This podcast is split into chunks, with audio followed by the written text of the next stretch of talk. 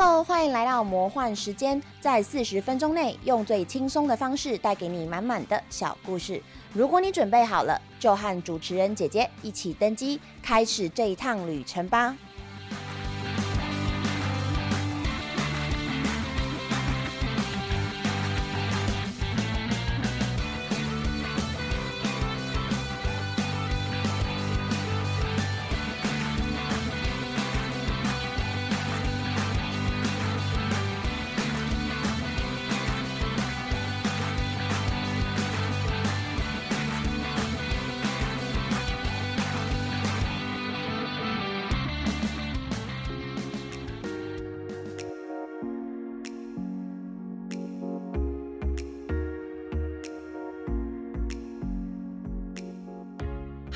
迎大家回到我们的节目《魔幻时间》，我是主持人姐姐。那今天的百人百业爸爸看，我们专题是邀请到一个职业名称超级长的朋友。他上次形容自己的职业是在人多吵杂的地方做着永远误解他人，同时又被他人误解的事情。我觉得还蛮徐志摩的形容啦，就是什么都没讲，然后讲一堆很漂亮的字。我相信大家经过这几集应该都很会猜，我也觉得大家真的是很厉害。所以今天我们就废话不多说，直接介绍我们的来宾。那现在就欢迎会展业经验一年、展场活动一线人员超过十年的林四。Hello，大家好，我是林氏。好，那我就给你一个机会，自己讲一下那超长的职称是什么。嗯，基本上我自己现在职称是会展总体研究人员。请你自己讲一下产业名称，因为很长。OK，那我们这个行业叫做会议展览服务业。那所谓的会议展览，在英文我们叫做 MICE MICE Industry，就是 M I C E。那包含的就是以国际会议展览为主的这样子的主办产业。那其实很多的像是我们在看到的，哎、那种 Computex 啊，或者是说什么医学年会啊这些的活动，其实都是由这个行业来做主办。那包含我们在讲说，哎、像大家可能熟悉的，哎、曼博啊、同仁厂，其实都是属于这种行业的。一般人比较不会意识到它是一个行业，就比较会认识他们的主办商，譬如说这是什么上联的展览，这是魁众的展览，这是谁谁谁的展览，这是开拓的展览。可是我不会意识到说，原来主办这些人，他其实可以统整在一个叫做会议展览服务业里面的这个行业。那作为一个就是在会议展览服务业中间的，就是会展总体研究人员这样的职位，你的工作内容大概是一些什么样的东西？嗯，其实我的工作内容有一点挂羊头卖狗肉。其实我自己在这个公司里面，它的作为很大部分其实在辅导新创，就是完全跟会展不太有关联。但是其实实际上，因为我们本身还是呃会展工会的人员，所以其实我们长时间还是会跟会展接触，就是说，哎、有一些我们下包厂商，他们其实因为我们扶植新创，他们其实也要做年会、会议活动，其实我们都会适时的去 support 他们。那呃，另外好处是说，我们本身在这个行业里面，其实也常常因此有办法直接跟这些单位一起去合作，说，哎、他们有一些课程、有一些会展之类的，或者说，哎、现在时代潮流对于会展有帮助，其实我们都有办法能够适时的接收。我的公司其实它有点类似公家机关的侧边侧翼团体的感觉，就是说，我们也其实一直在辅助公家机关做一些事情，其实也算是半个公务人员这样子。哎，既然是半个公务人员的话，所以你们是呃有什么资格考吗？或是要通过什么考试，或者是需要持有什么证照才能来作为会展总体研究人员这样子的职位吗？呃，其实老实讲，做展览跟其实它并不需要执照，因为其实展览跟活动的实性是非常像的。做活动其实并没有资格限制，但是在台湾在国际上，其实针对会展其实是有一些相关的。我们在讲说以国内来讲，会有一些国内的会展证照考试，那到国际有所谓 CMP、CEM 这种会议展览，他们就是专门给中高阶主管，为了让你能够在更多实战经验上更能够马上去抓到当代一些趋势什么之类的状况，所以他们会有这些证照，让大家可以说有一个 rule 去追寻。如果你是要从事这个职位，譬如说你要当一个就是会展总体研究人员，其实呃，基本上你是不需要任何执照的，但是在台湾或者是国际，其实都为了增加一些专业度，或者是说为了更好的让一些，譬如说中高阶，他比较需要敏感去接收这种资讯的人，他们有就是一定的知识，还是有一些证照或者是课程会辅助他们去达成这个目的，是吗？对，没错，就是说透过证照，因为证照它其实还是前面有个课程，课程是需要学习，那透过这些学习，让你了解说，哎。举办会展逻辑概念以及后续该注意哪些细节，就是说它比一般不是这个行业的人能够抓到你今天要做活动时候的一个要点。那透过这样子，比较不会说浪费太多时间在其他没必要的事情。台湾最大的会展公司其实是我们的中华民国外贸协会。那如果你要今天进去考试，他在面试的时候你有这张证照，对你来讲就是一个加分。所以你有吗？呃，有。去年去年刚考完了，是什么样的证照？可以告诉我们这证照的名称吗？如果既然是一个这么好用、有证有加分效果的证照，它其实叫做国内出街会展人员证照。那这个东西它难度，我个人认为其实它并不难，它大概有一点在高中生、大学的基础上面那那个 level 在做。那它可能会放的比较多在英文上面，就是说有一些会展用的英文。它会去提醒你说，哎，今天要去注意一些，比如说像是，呃，在台湾吧，很少人知道所谓高拉 dinner 是什么概念。那但是在只要是国际会议上面，他一定会出现这样的活动，就是包装在这里面。那另外一个状况是说，因为台湾的会展业其实包含了，呃，比较特别叫 incentive travel，就是奖励旅游。那奖励旅游它的状况是说，它是有一些像直销啊这种什么不动产。保险这类行业，它需要奖励员工出去旅游。那这个时候，他们在英文啊，在一些语言上面就会特别要求。所以说，像在考试的时候，除了这个执照以外，他们通常也都会要求有英文能力。那再加上台湾，其实我们对外做对外贸易的时候，所以其实这一类的东西，它会放很多英文在里面。那我的考那时候，我去年去考，大概有。三分之一的考卷变成是英文考题，就是他们其实蛮在意，就是说学生的英文能力的这一块。因为其实台湾本来就是以就是贸易这种东西为主，早期啦，就是这个东西还蛮兴盛，所以应该说你现在讲他特别重视英文，我也觉得好像也没有什么特别奇怪。对他其实就是因为都要往外跑。对，大家最喜欢那五个字叫与国际接轨嘛。对，没错，就是 什么都要与国际接轨啊，盖条桥也要与国际接轨。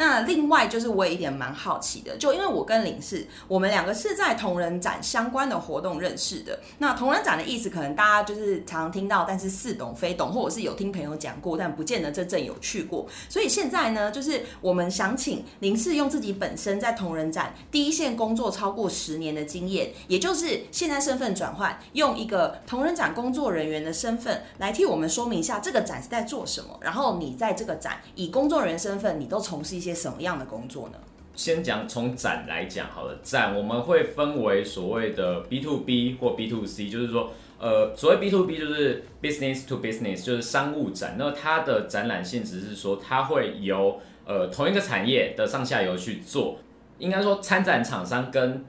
来看的人都是专业人士。那另外一种我们在讲 B to C，就是 business to commercial 这种的展览，就是说，哎。参展厂商他贩卖的对象是一般大众，所以说其实我们先简单界定一下，说同人展啊，或者说我们在讲的漫博、动漫节这些，它其实都是属于一种 B to C 的展览。那同人商品其实我们先要先了解说，既然它要同人展，它卖的东西就是同人。那所谓的同人就是说，哎，大家对于一些动漫或者是对一些东西有爱、有兴趣。他们借此去把一些东西创作成文本，或者是漫画或图像，或者是手作这些东西。那我们大体上可以把它定义在同人的范畴内。我们看到同人展，它跟漫博的差别在哪里？在在于说，哎。漫博它其实卖的是大量制造的，我们在讲说单行本漫画这些东西，就是说它是大量制造之后，包含它的周边，那通常是以有授权的东西为主。那同人大部分我们可以来讲，就是说二创原创或者是这些手作商品，它其实是每一个创作者，我们几乎可以视为是不像是漫画的一个厂商、一间公司在做，而是它是一个个人、一个呃可能三四个人构成的社团去创造出这样子的产品。对，就是说他们的状况不太一样，所以说我们想象中漫博就是大家去排队，那抢的东西就是单行本跟它的首发限量。那对于同人本来讲，大家可能会在意的是说它这个东西它的二创它的性质。那有一有一些人也会讲啊，讲的更直接一点，就是说这是他有接触的性欲，就是说从性欲这个面来去探讨，就是不管是男生买十八禁还是女生买 BL 本，大概就是就是这个样子。女生也可以买 B G 本啊，搞什么？对啊，女生女生也可以买 B G 本，啊对，没错，对，这个不能就是说全部都要讲，才不能得罪所有人。对，要全部都讲。那另外一个，我觉得说从展物就是展览规划来看，就是说，呃，它其实他们有一个很大的不同点，在于说，其实同人展是从会展来讲，它并不是那么赚钱的一个展览，它商业商业规模其实相对小很多，也就是说，一般大型会展或者是会展业的人员，并不会去 focus 到，导致说它在跟它在跟实际上会展形式上面有所不同。那呃，举个例子来讲好了，像我们去看漫博，漫博每一个摊位，他们都有个基本摊位的规划，就是说它每一个摊位就是三米乘三米，这是跟国际的会展基本上是同样一个规模，就是说你一个小摊位就是三米乘三米的面积，然后高度可能就二点五，然后你可能就是租很多个摊位，然后去构成这样子一个大的摊位，就像是我们常常看到有些像上一次呃七月底的漫漫画动漫节吧。那个是 A C G 博览会吗，A C G 博览会，对对对，就是魁众后来改名叫 A C G 博览会，像小萌就是代理 F G O 的那一间公司，他们就直接包下了一百个一百个摊位。就是其实我有去，我觉得那根本就是一区了吧。对我觉得有点可怕，因为一走进去，然后就发现，huh 什么全部都是展场装潢，huh 什么这是一间公司，然后就觉得很夸张，就是把它走了一圈，你会发现他把他主打的游戏全部都做了造景，直接放在外面，对，就觉得就是哦天哪！，他们的商业规模比较大，而且他几乎像小毛，他是几乎走进去的那个地方，你就一马上就可以看到。那像诶、西蒙啊，有些认识的朋友，他们就是租个六个摊位这样。但是对于同人展来讲，同人展它的 scale 真的相对小很多，所以你看我们在看同人活动的时候，它的摊位的基本单位是一张桌子，那 FF 现在应该是九十乘六十，因为他们是用那个折叠桌，折叠桌比较小一张。对，所以说这两个规模的差异，那其实衍生到另外一个，就是说这个东西我们并不是说对于同人作家来讲是不公平，因为说真的，我们如果来讲收费来讲，像漫博一摊的收费，一个三米乘三米的收费价格是四乘诶四万七，对，那像同人展六百到八百，就是说他们其实在 scale 上面其实是有一个蛮大的差异的。那这个大概是说从展物方面去看展览这件事情。那如果我从诶同人场的特性来讲，我会觉得它有一个特性跟漫展或者说跟商业展有点不太一样，就是说它其实能够很直接的跟创作者交流，因为很大部分的同人活动的摊主就是创作者自己会去摆摊顾摊。那当然说它跟漫博不一样，是说你在漫博里面，你大概除了签书、签名、握手、见面会以外，你其实很难有办法跟某个漫画作者，比如说你说当红的《鬼灭》这一类，或者是说台湾一些本土的漫画作家也不太可能。很难很难啦，一定会有，但是它可能就是一个它是一个特殊的场合，你得购票，或者是你要排一个 schedule 去，然后每个人就是做自事的事情。对，没错同，人场是相较再更自由一点，因为你就是逛到那个摊子前面，你就问说，哎、这个作品请问是你的吗？他可能承认了，你就开始进行下一段对话，这个样子。它能够让大家更彼此接近呢，也可以更好的去交朋友。就是说，哎、今天大家对于不管是社团跟社团之间，还是社团跟这个参参观民众之间，他们其实一直可以交流，去去激发出新的火花来。我觉得这是一个呃，跟一般该怎么样，A C G 博览会它能够带动不一样的东西。所以其实这边我可以就是用我自己的经验分享一下，因为呢，姐姐我呢也是在商业展览的公司工作过啦。那原则上，刚刚林氏讲的一些，譬如说像规模上的差异，我这方面是真的非常的认同。那其实呢，就不要讲别的，像我们讲同人展，它的摊位费可能稍微便宜一点，所以它其实它的占地跟它允许你去做的一些东西就会有所限制。那在商业展，反正你就是花了那样的钱去买一个很标准的场场标准的尺寸的摊位，那你要怎么去做，就是展场装潢，或者是你要自己再花钱去怎么配电、多打几盏灯，那完全就是你自己的事情，只要你出得起钱。那如果你出不够的，你觉得地方太小，你就是再多买一点，然后把它打造成刚刚有讲的像小萌那样子，一整区都是他的，你可以做更多更多的事情。有些人可能在听这个之前，没有那么具体的觉得哦，会展是一个产业，或者是到底会展里面要干嘛。那有些人可能也是只是听过就是同人展，可是不太知道同人展跟一般的展有什么差异。那我觉得希望这样子，我们有一点点讨论之后呢，可以让大家觉得这个东西比较好懂一点。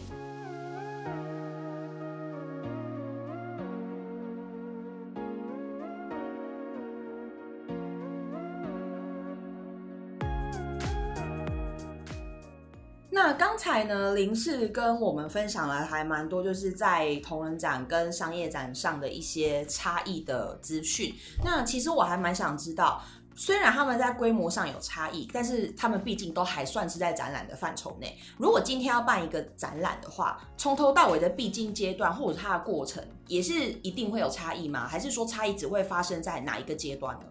嗯，我要讲它同时有。但是同时也没有介于有跟没有之间，对，所以它就介于有跟没有之间。但是应该是说，它每一个阶段会展要做的每一个阶段，它都会做到。但是会展每一个里面的 detail，它不一定需要那么仔细的去做，因为台湾最 top 的商展其实是国际展，它要邀请外国的来宾进来，外国 guest。去年呃 AMD 的呃执行长。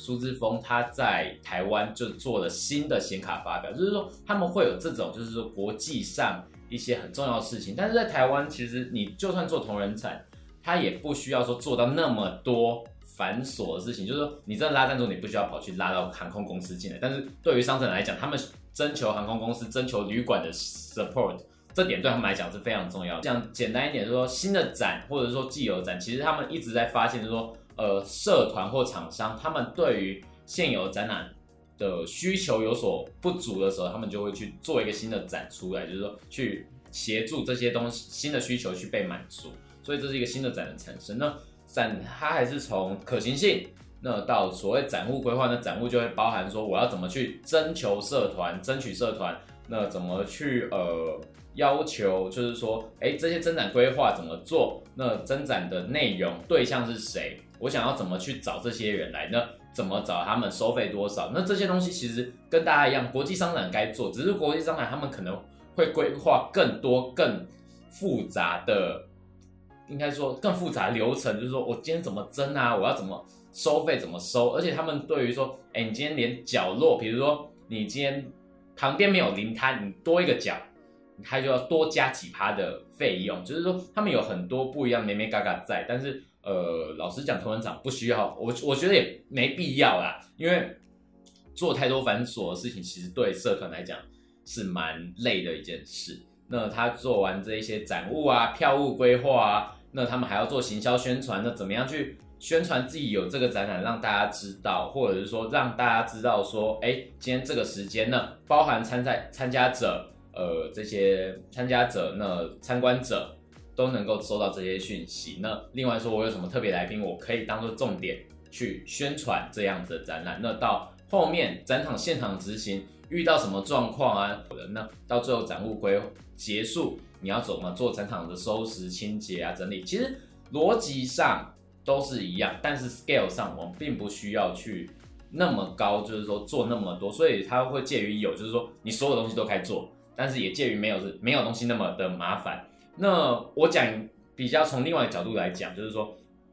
这几年看了一些台湾办的没有那么成功的展，他们其实都是在于说，呃，他们连这种基本必须要去注意的事情，他们都去 lost 掉。那展览它其实很像一个你在走钢索，从走第一步可能就是可行性，然后走第二步就是这个展物规划，走第三步宣传，走到第四步就是现场，那一路走下去，那可能你中间其实不小心 lost 掉的某个阶段，就像是拿剪刀把这个钢索剪断，那你后面其实就是直接掉下去了，也不用想说后面会能够再有多好的成功状况，所以说就是它还是介于有跟没有之间。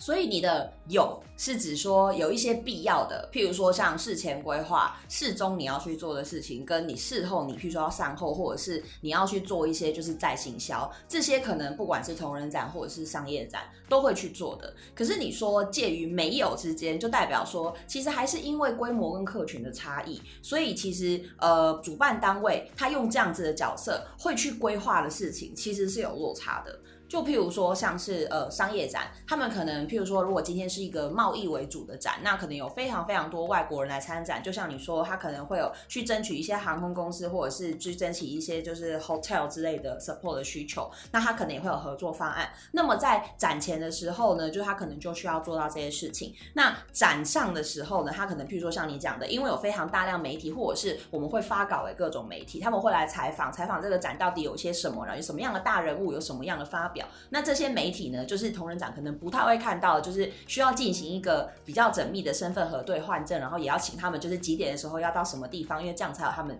得采访的东西，或者是说有哪一些长官啊要邀请过来，那我们就会特别去发说，哎，媒体就是我们有特别跟这长官就发一个 tour，那我们就是请媒体朋友们一起来跟长官走这个 tour 的感觉。对，那我大概举两个例子，第一个是说旅馆这件事情，其实，在商务展上，旅馆很重要。第一个是它要盘点，比如说你今天在世贸或南港办展，它就要盘点台北市有哪些 hotel，而且通常是四星以上，它绝对不会拿三星以下的来用。那它其实有两个目的，第一个目的是它要让国外飞过来看展的人有。住的地方，而且他们可能还会试着有一些，比如说大旅馆群，可能就是说有接驳车帮你还拉过来。那另外一个是说，有一些高端的参展厂商，他们会包下一些旅馆的楼层，对他们会有一些展示间，就是直接接待 VIP 客户。但是在同仁展，我们其实不需要我。你有看过哪个社团从南部来或从日本来？我们还要特别就是弄一张 map 说台北市有哪一个三星，那也不会有社团真的跑去旁边包一个空间，因为其实花博像有现在工作附近吧，像花博这边有不太会有这种什么旅馆需要拿来张就是 showroom 还是什么之类的。台大附近也没有，台大附近也没有，台大附近除非你去包公务，就是那个公务人力中心，但是。也应该也不会有社团其实主要是因为没有这样的需求，像商展有时候早期可能会，譬如说啊，会有一个就是 meeting room 被包起来，那里面就是 table。那 table 如果你有需要就是洽商的话，你可以自己去 booking 一个时间，你就把你的客户带到那里去，因为可能摊上不方便谈，或者是说摊上位置真的太小。可是说真的，同仁场因为就像林氏刚刚说的，都是直接面对面交流啊。你从摊位外面逛过去，我在摊位里面站起来，其实那摊位我们的之间的距离也不会就是九十公分。对，我就直接讲话就可以了，没有那个，而且也没有什么商业机密，老实说。对。然后其实我们就也真的就是，比如说像单品的交易这样子，所以其实你情我愿付完钱就好了，不太会有后续产生一些额外的需求，或者是说就是会有一些，譬如说上下游之类洽谈的机会，其实根本没有，因为同仁基本上都是单兵啦。对，没错。那另外一个例子是这样，去年刚好在呃台北市政府办的那个 Meet Taipei 活动，然后就刚好。我被要求拿着一支 GoPro，架着那个稳定器，跟着台北市长走，然后我就跟跟着媒体一起挤，然后一起该怎么讲，跟着他走，然后就绕了整个花博争艳馆一整圈，就是那个那个媒体该走的 tour，我全部都走过一轮，就是觉得说。那媒体为了抢画面，其实真的还蛮很辛苦，对，真的蛮辛苦的。就是，而且你常看他们被挤到变形哦吗？那都是不得已的。对你，你被挤到变形，然后你要想说，哎，你今天要拍他在前面，还是你要跟在他后面？你要想清楚，就是说，有些时候我是可能跟在后面，然后看到他好像他准备停下来，然后你要想办法转到前面去，然后你要开始跟其他家媒体去挤抢那个画面。然后当下我是只拿着一支 GoPro，我还真的觉得自己有点孤立无援，就是。被旁边的大器材就直接讲，对，别人都是摄影记者啊，加个那个记者直接在采访，然后手上给戏都很多。大家想想，GoPro 真的蛮小的，蛮轻巧的啦。对，而且对啊，定点其实我觉得定点跟大家分享一个定点是一个兵家必争之地嘛，因为走一走，你总是要停一下，你总是要下来看，总是要介绍。这时候主办单位就会把那个重要的人物带到他们就是重点的摊位，或者是至少是那一次的，就是呃领头羊的摊位前面定点。这时候不管是拍照、是访问，不管是直接 live 直播啊，做新闻桥段，或者是后续就是要上那个报章杂志的图片，其实这个都对那个商家来说非常有利，因为是直接曝光。对，没错。然后其实啊，就是 刚又扯远了。我有我有一个 bonus 的问题想要问，就你刚才说，其实是呃，有时候会因应某一些需求，或者是因应状况的改变，会去弄个新的展出来。我一直在想这个问题，到底是鸡生蛋还是蛋生鸡？到底是先有供给还是先有需求去催生一个展？呃，其实以前以前我们会呃，我直接讲另外一个。他，就是我从一个远的地方去讲好了。我大学念的是都市计划，都市计划我们以前叫做说，我们去看这个地方存在的需求，呃，再去做开发。那今年我回去跟我们老师聊天，他给我的一句话说，其实现在很多都市计划，他们是为了在某个开发，就是那个靶已经就是箭都已经射出去的时候，我今天要在这里开发，那我再为了这件事情再去想。这个东西开发的可行性是怎么样？就是说，有点像是先设箭再画靶。过去我们都说从需求到满足，但是渐渐的会从我今天有个目标，再来去把这个需求 fulfill 进去，就是变成有点像说，我今天先把这个目标放进来之后，我再慢慢的去回头看，我现在能够达到这个目标。执行能够执行到几趴，就是说它变成是可行性分析，变成是有点像是把目标先定出来之后，然后慢慢去填可行性。那这个过程中很重要的是，我们不能去福报任何东西，就是说，就像是都市计划来讲，我们不能福报人口成长，我们也不能去福报说我预期的收入、预期的参观人数，而是说我实际的去放进来，再来看这个目标到底是否能达成。所以我觉得未来它会变成反向一个。操作就是讲个例子来讲好了，像国际上有电脑展，哎，广州或上海他们也想做，那他们其实有点政治理由是想要来打败台北，对，所以在这个状况下，他们是先有我要在中国做展的这个目标，再来去想办法去填满这个。那暂时啊，老实讲，因为台湾还是电脑代工啊、半导体的强项，所以暂时还没被打败。但是未来他们到底什么时候能够建立起来，其实我们并不知道。这也是未来展览规划中，它另外一个方法就是说，先把这个箭射出去之后，决定好你的目标，那再来把这个靶的过程去想办法满足起来。所以变成以前有点像是我知道，就是大家都有这个需求，那我不如就把这个需求就是集中在一个地方，让它发展成一个展，然后变成说可能每一季一次或每年一次，让大家就是可以来这边就是做一些互通有无的行为。可是现在变成说它像是一个趋势，或者是它是一个目标。我为了要达到这个目标，其实展高炮只是一个手段。对，没错，其实它的直性会有不一样。那我们不能说谁好谁不好，因为它就是成功的做出了展，让大家交易。那这就是这就是一个好展，对对，这是它的价值，它就是一个好展。我们不能说哎谁好谁坏，因为这就是跟策略规划的策略不一样而已。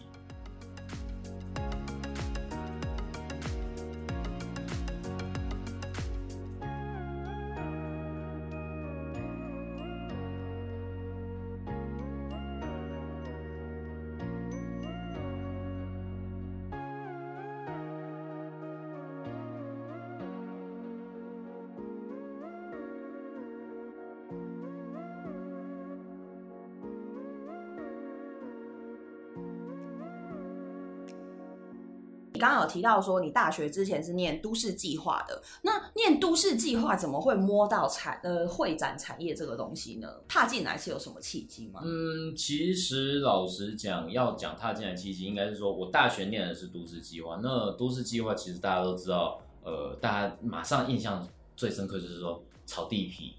然后都更，然后就是圈地帮政府弄东西，就是该怎么讲？有有牌的有牌的白道，对，老实讲，其实他某方面来讲没说错，是因为现在在台湾的话，都市计划这个专业算算是蛮痛苦的，就是它其实被压在呃执政者的淫威之下。那也是因为我刚好双亲其实是公务员，那我并不是那么喜欢在这样子的环境下工作，因为老实讲，我觉得开放自由啊这些东西，那它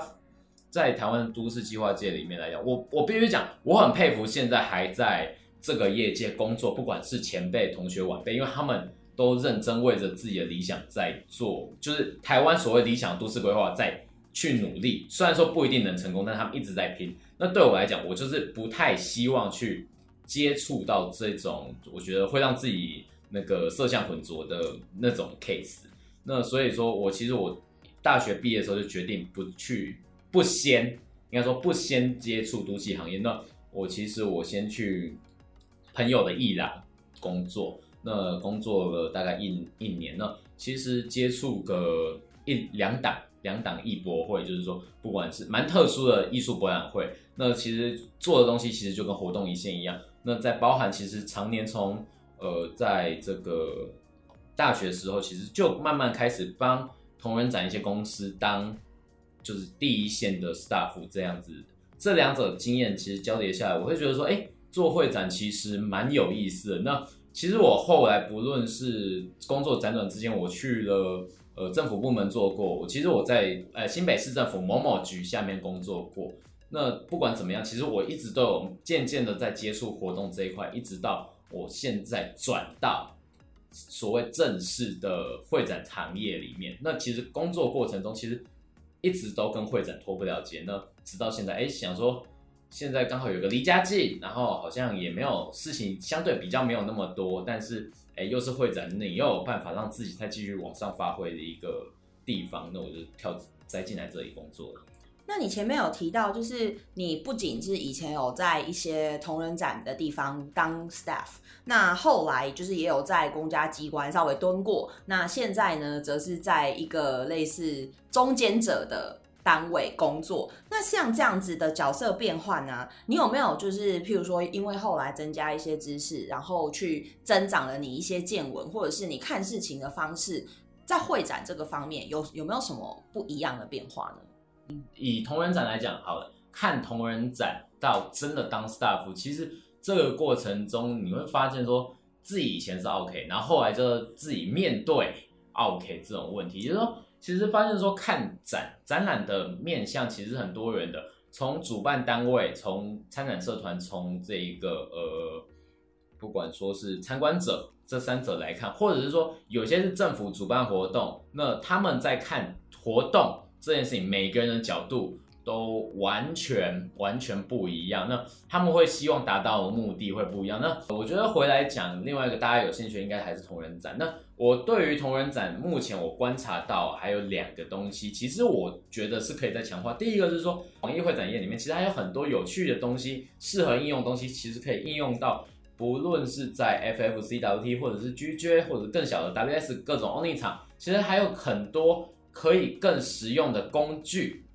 就是说这种工具或技巧能够应用上来。那我觉得透过应用这些工具，其实可以去 balance 商跟社团跟一般民众之间这样子的一个互沟沟通的工具。我举个例子，有点像是说，呃，我们在讲展览，像姐姐有做过展业，应该知道说会收到参展手册，就是展展商在参展前会再收到一本很。也不算很厚，但是就会详尽告诉你说，你先进场、出场、撤场该做什么，然后什么时间点，那你有什么东西你要先申报，水电什么的，然后废弃物啊，如果有什么建筑这些申报，就是说它其实是有一一个更传达讯息让展商知道的工具。但是其实回过来看台湾的同仁展，我觉得这方面其实有点缺乏，不管是。哪一个大厂还是小厂，其实你通常收到就是薄薄一张纸，然后其实上面给的资讯并没有那么多。那这我是觉得，哎，可以需要强化的部分。第二个我会想要提到，就是说目前看到的一个问题，我觉得说会呃会展业其实全称叫会议展览服务业，也就最后三个字服务业。展览中，你其实你今天就是要去。服务他人，不管是主办还是社团，其实他今天就是要去服务他人。这个东西我并不是说让大家可以无限上纲的去要求，但是你要怎么样去用适合的态度或者是说你有适合的依据。其实我觉得说，在于展会的主办单位之间，他有没有办法有手上有足够的规则，拿当做依据去指导别人或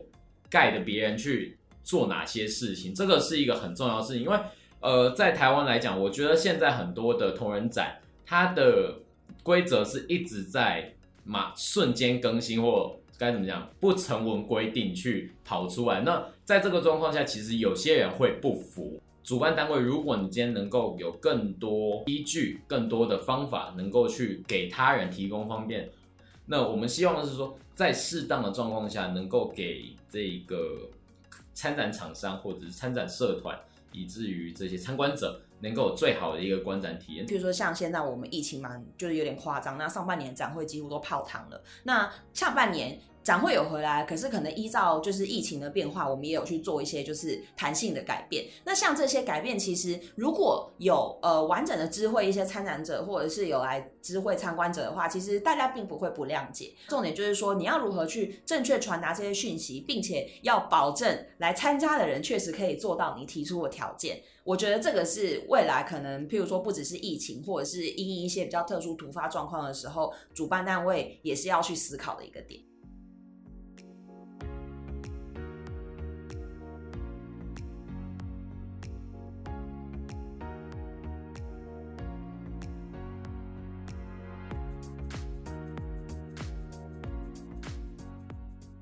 好啦，那其实大家都知道，我们这个节目啊，会准备喜闻乐见的魔幻环节，就是大家一定都会分享一些超坑的。大家前面三个 EP 应该都已经听过吧？有那种跑去吃隔壁会议茶点，然后叫原本的，对我看到林氏已经在皱眉头了，就是跑去吃隔壁会议茶点，然后回来叫自己参加那个会议的工作人员去帮他收垃圾，然后也有那种寻王翻嘛，寻王翻嘛，他就挂掉了大业的病人。反正这种诸如此类魔幻很多，然后还有那种去摄影棚光顾，然后留下一些狗屁倒灶的事情然后还曾经把就是别人的鞋子穿走，然后其实他跟那个人的赛事真的是天差地远，差到我们都觉得怎么可能会穿错啊？就是这种感觉。对你有没有什么魔幻的故事要跟我们分享？我真的很期待呢。没有，我刚刚听到听到那个就是跑去别人会议。我突然想到，真的有所谓的该怎么讲？偷吃仔，就是他就是跑去蹭别人的那种国际会议的餐茶点，对，就是 mini break 的时间，然后就跑去那边偷吃别人，然后就是因为有些时候他们因为会议现在台湾很多是办在旅馆的，比如说二楼嘛，就是那个 lobby 楼梯走上去就到了，但是有一些人就是装作不知情，他就咚上去，然后就吃完，然后就咚咚咚走了，就真真的在台湾，而且他们还会。品头论足，讨论哪家的餐厅比较好吃，就是呃喜来登怎么样，然后美孚怎样，就是各种餐厅，真的还还会写评分表，就是说他跑去蹭其他的。我们后来有一次还真的遇过这种状况，对，那我也就是偷吃仔无所不在吗？哎，偷吃仔真的超 超多的好吗？那个那个真的真的就是为什么我刚皱眉，就是因为哎这个这个故事我们真的听过，而且有些时候。连我们自己，因为我们自己常常要去参加 conference，我们真的还会评论说，哎，今天这一场的协会的课程办在哪里？然后我们还会看一下，哎，今天在哪间餐厅可以预期一下它的餐点怎么样？然后我们还会有一些同事就跑去听了别的课，然后来说，哎，这间不错啊，如果下一次那个协会有要办那边，大家可以考虑去那考考虑报名一下。其实。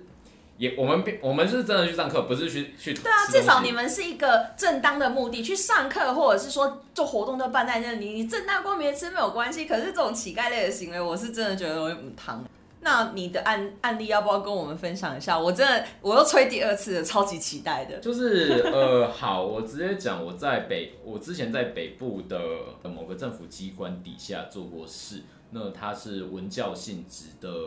该怎么样单位？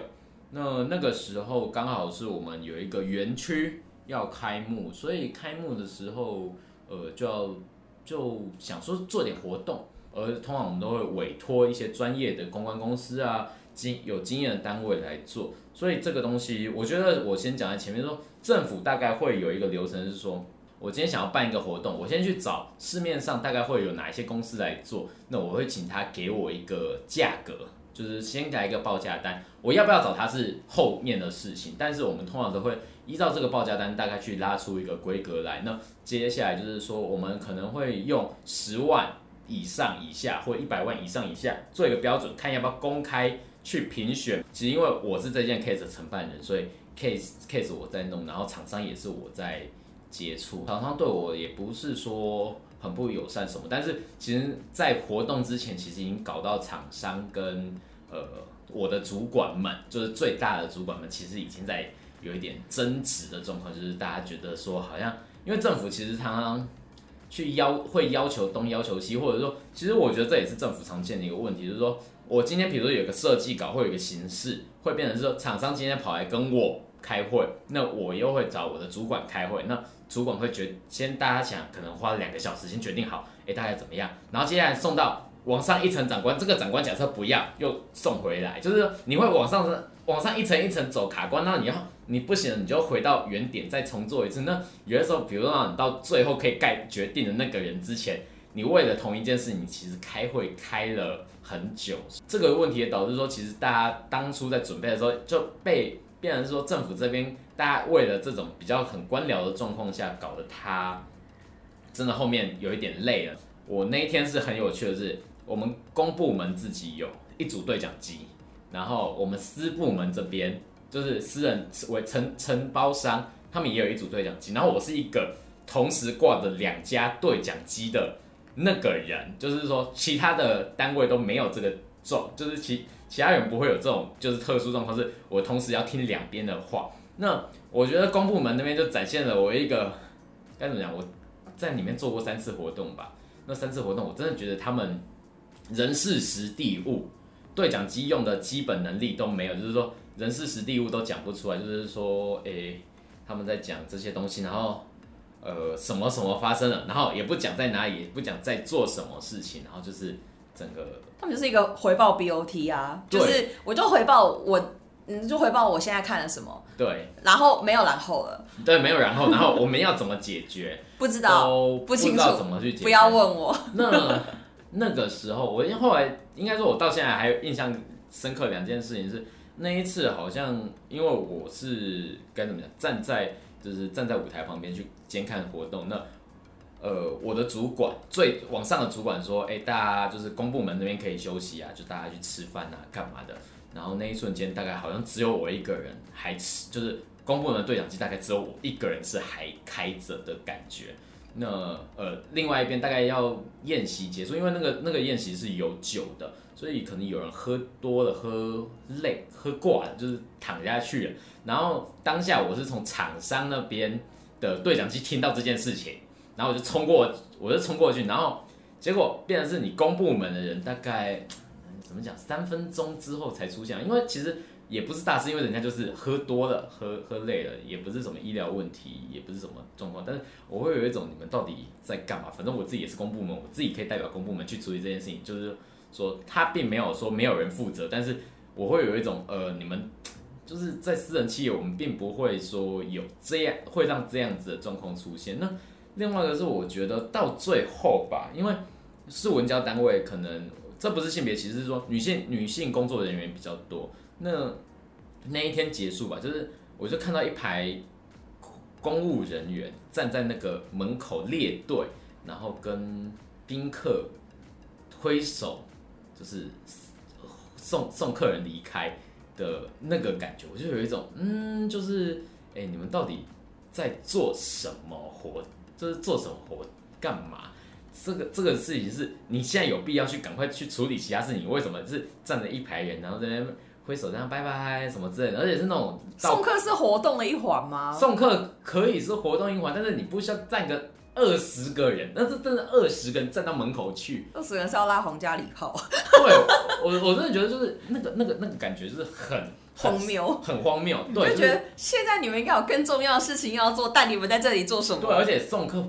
你你是就是，我觉得这个政府单位他们的习惯就是说，人好像人多就他就是要排场，他就是要排场，对他们就是要排场，所以我我也就呃算了，反正是你们的人，你们要排场，叫你自己人去做，但是我自己很荒谬，我觉得很荒谬。对，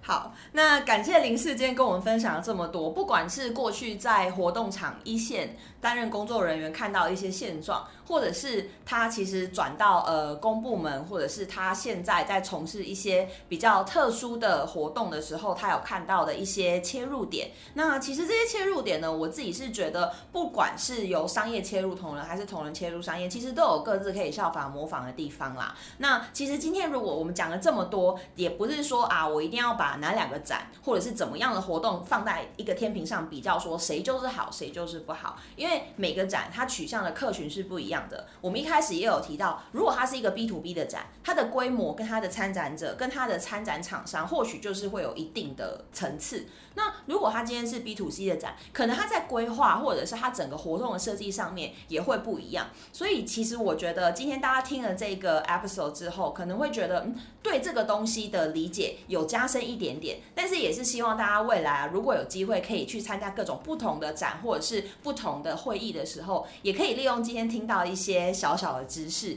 然后去看那一些展里面是不是有可以改进的地方，或者是你如果今天有转换角色去参加同一个展的时候，你是不是也会看到一些以往你可能会一直骂一直骂，或者是以往你没有看到，但是今天忽然注意到的地方。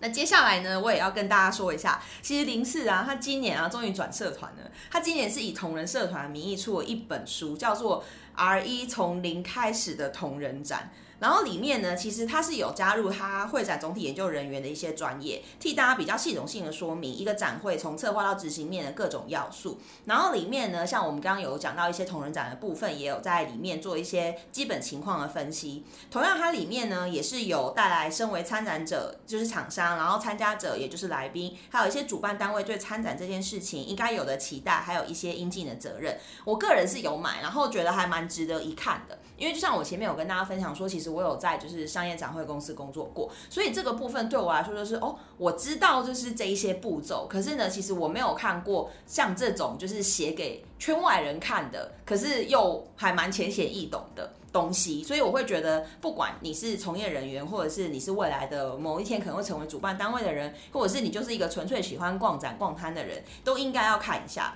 但是呢，这本书啊，目前没有库存可以卖，为什么呢？因为这家伙他上次印太少了，他就直接在两天的活动根本就是卖本卖到不够卖，所以呢，他就在大家的呃淫威威逼利诱之下呢，在十一月的 PF 厂。会重新推出他那一本的呃二修版，所以呢，如果大家有兴趣的话，我们会把书本跟作者社团的资讯放在我们的社群网站上，有兴趣的话可以关注。那等到他出的时候呢，大家也可以就是前去稍微试阅一下，有兴趣的话也可以进行购入这样子。那今天我们其实还蛮金石的魔幻时间，差不多就到这里结束了。如果大家喜欢节目的话，记得在你收听的平台上订阅。真的非常感谢林氏来上我们自己的节目，我们就在这边说拜拜喽。OK，谢谢大家，大家拜拜。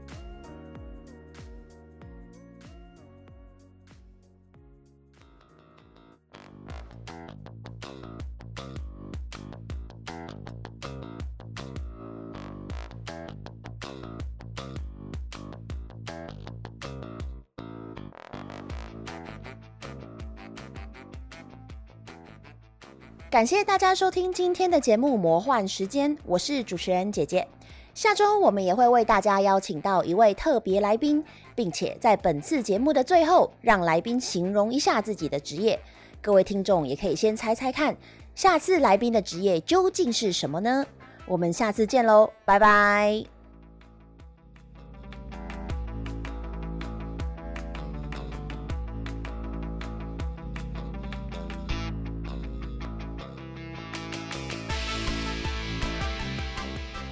的工作就是盖房子，每天一砖一瓦盖出客人想要的建筑。